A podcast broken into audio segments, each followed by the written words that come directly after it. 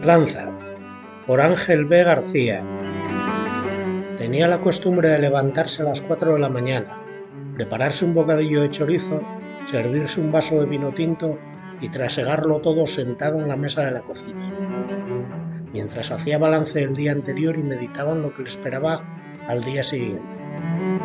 A veces pensaba que los demás podrían considerarlo un comportamiento extravagante, pero a él le ayudaba a cargarse energía y por otra parte el chorizo picante y el vino tinto siempre le habían gustado. En una profesión como la suya era necesario planificar y hacer balance de manera continua. Su trabajo era muy exigente. Mucha gente dependía de su buen hacer profesional y la responsabilidad y la presión a la que estaba sometido le hacía vivir con un alto grado de estrés. Por eso, Después de dar buena cuenta a las viandas nocturnas, se acostaba nuevamente y dormía hasta las 7 de la mañana. Estos periodos de descanso no le dejaban ninguna huella, ningún recuerdo de sueños o pesadillas y se levantaba fresco, descansado y listo para emprender las labores diarias. Siempre desayunaba una buena pieza de fruta, naranja, pera o plátano, y a continuación una taza de café con leche y un par de tostadas untadas con mantequilla y mermelada. La prefería casera, de la que hacía su madre.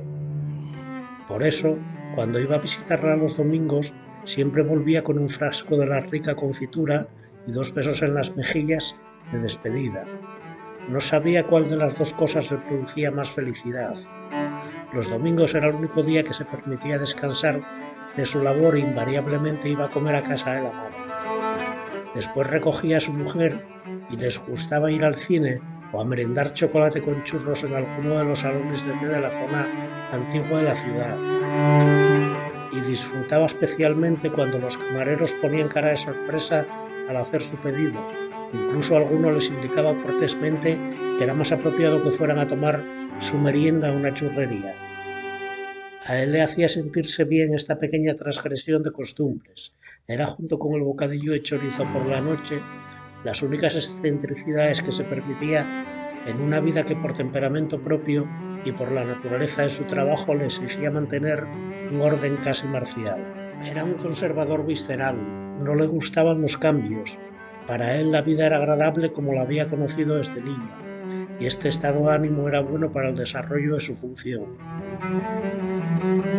Habría preferido que Concha, su mujer, lo acompañara a las comidas de los domingos a casa de su madre pero no era posible.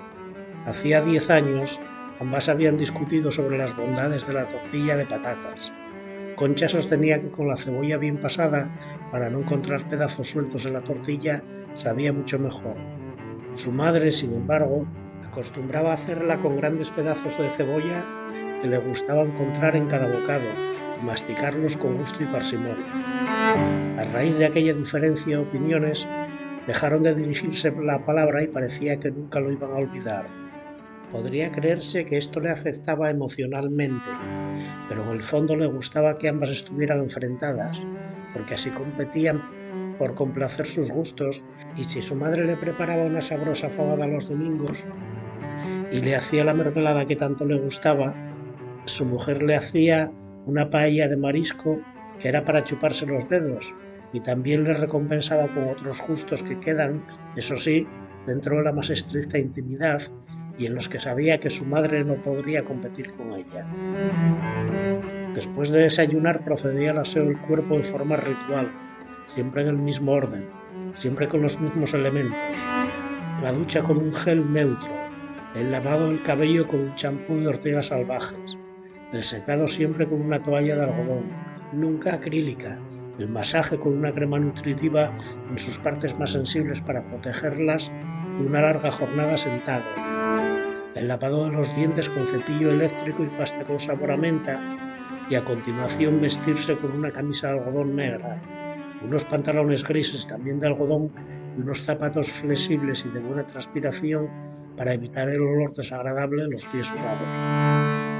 Después entraba nuevamente en la habitación a las 7 y 29 de la mañana para darle un beso en la frente a su mujer, que lo esperaba en la cama entre impaciente y expectante.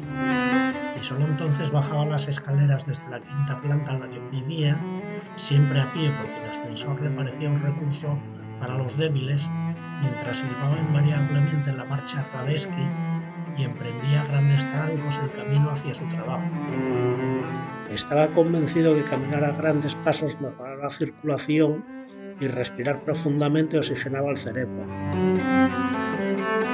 Sus jefes apreciaban su trabajo y sabían que era difícil encontrar a una persona que fuera capaz de mantener la concentración suficiente en cada jornada de trabajo para conseguir su nivel de calidad.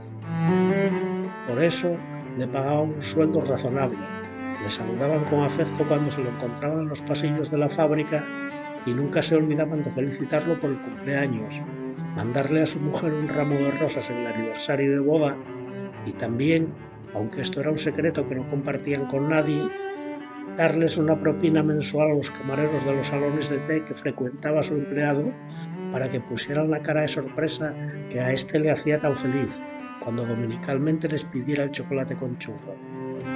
A cambio, él se entregaba un cuerpo y alma a su tarea. Joaquín, que así se llamaba este honrado trabajador, era inspector de calidad en una fábrica de preservativos.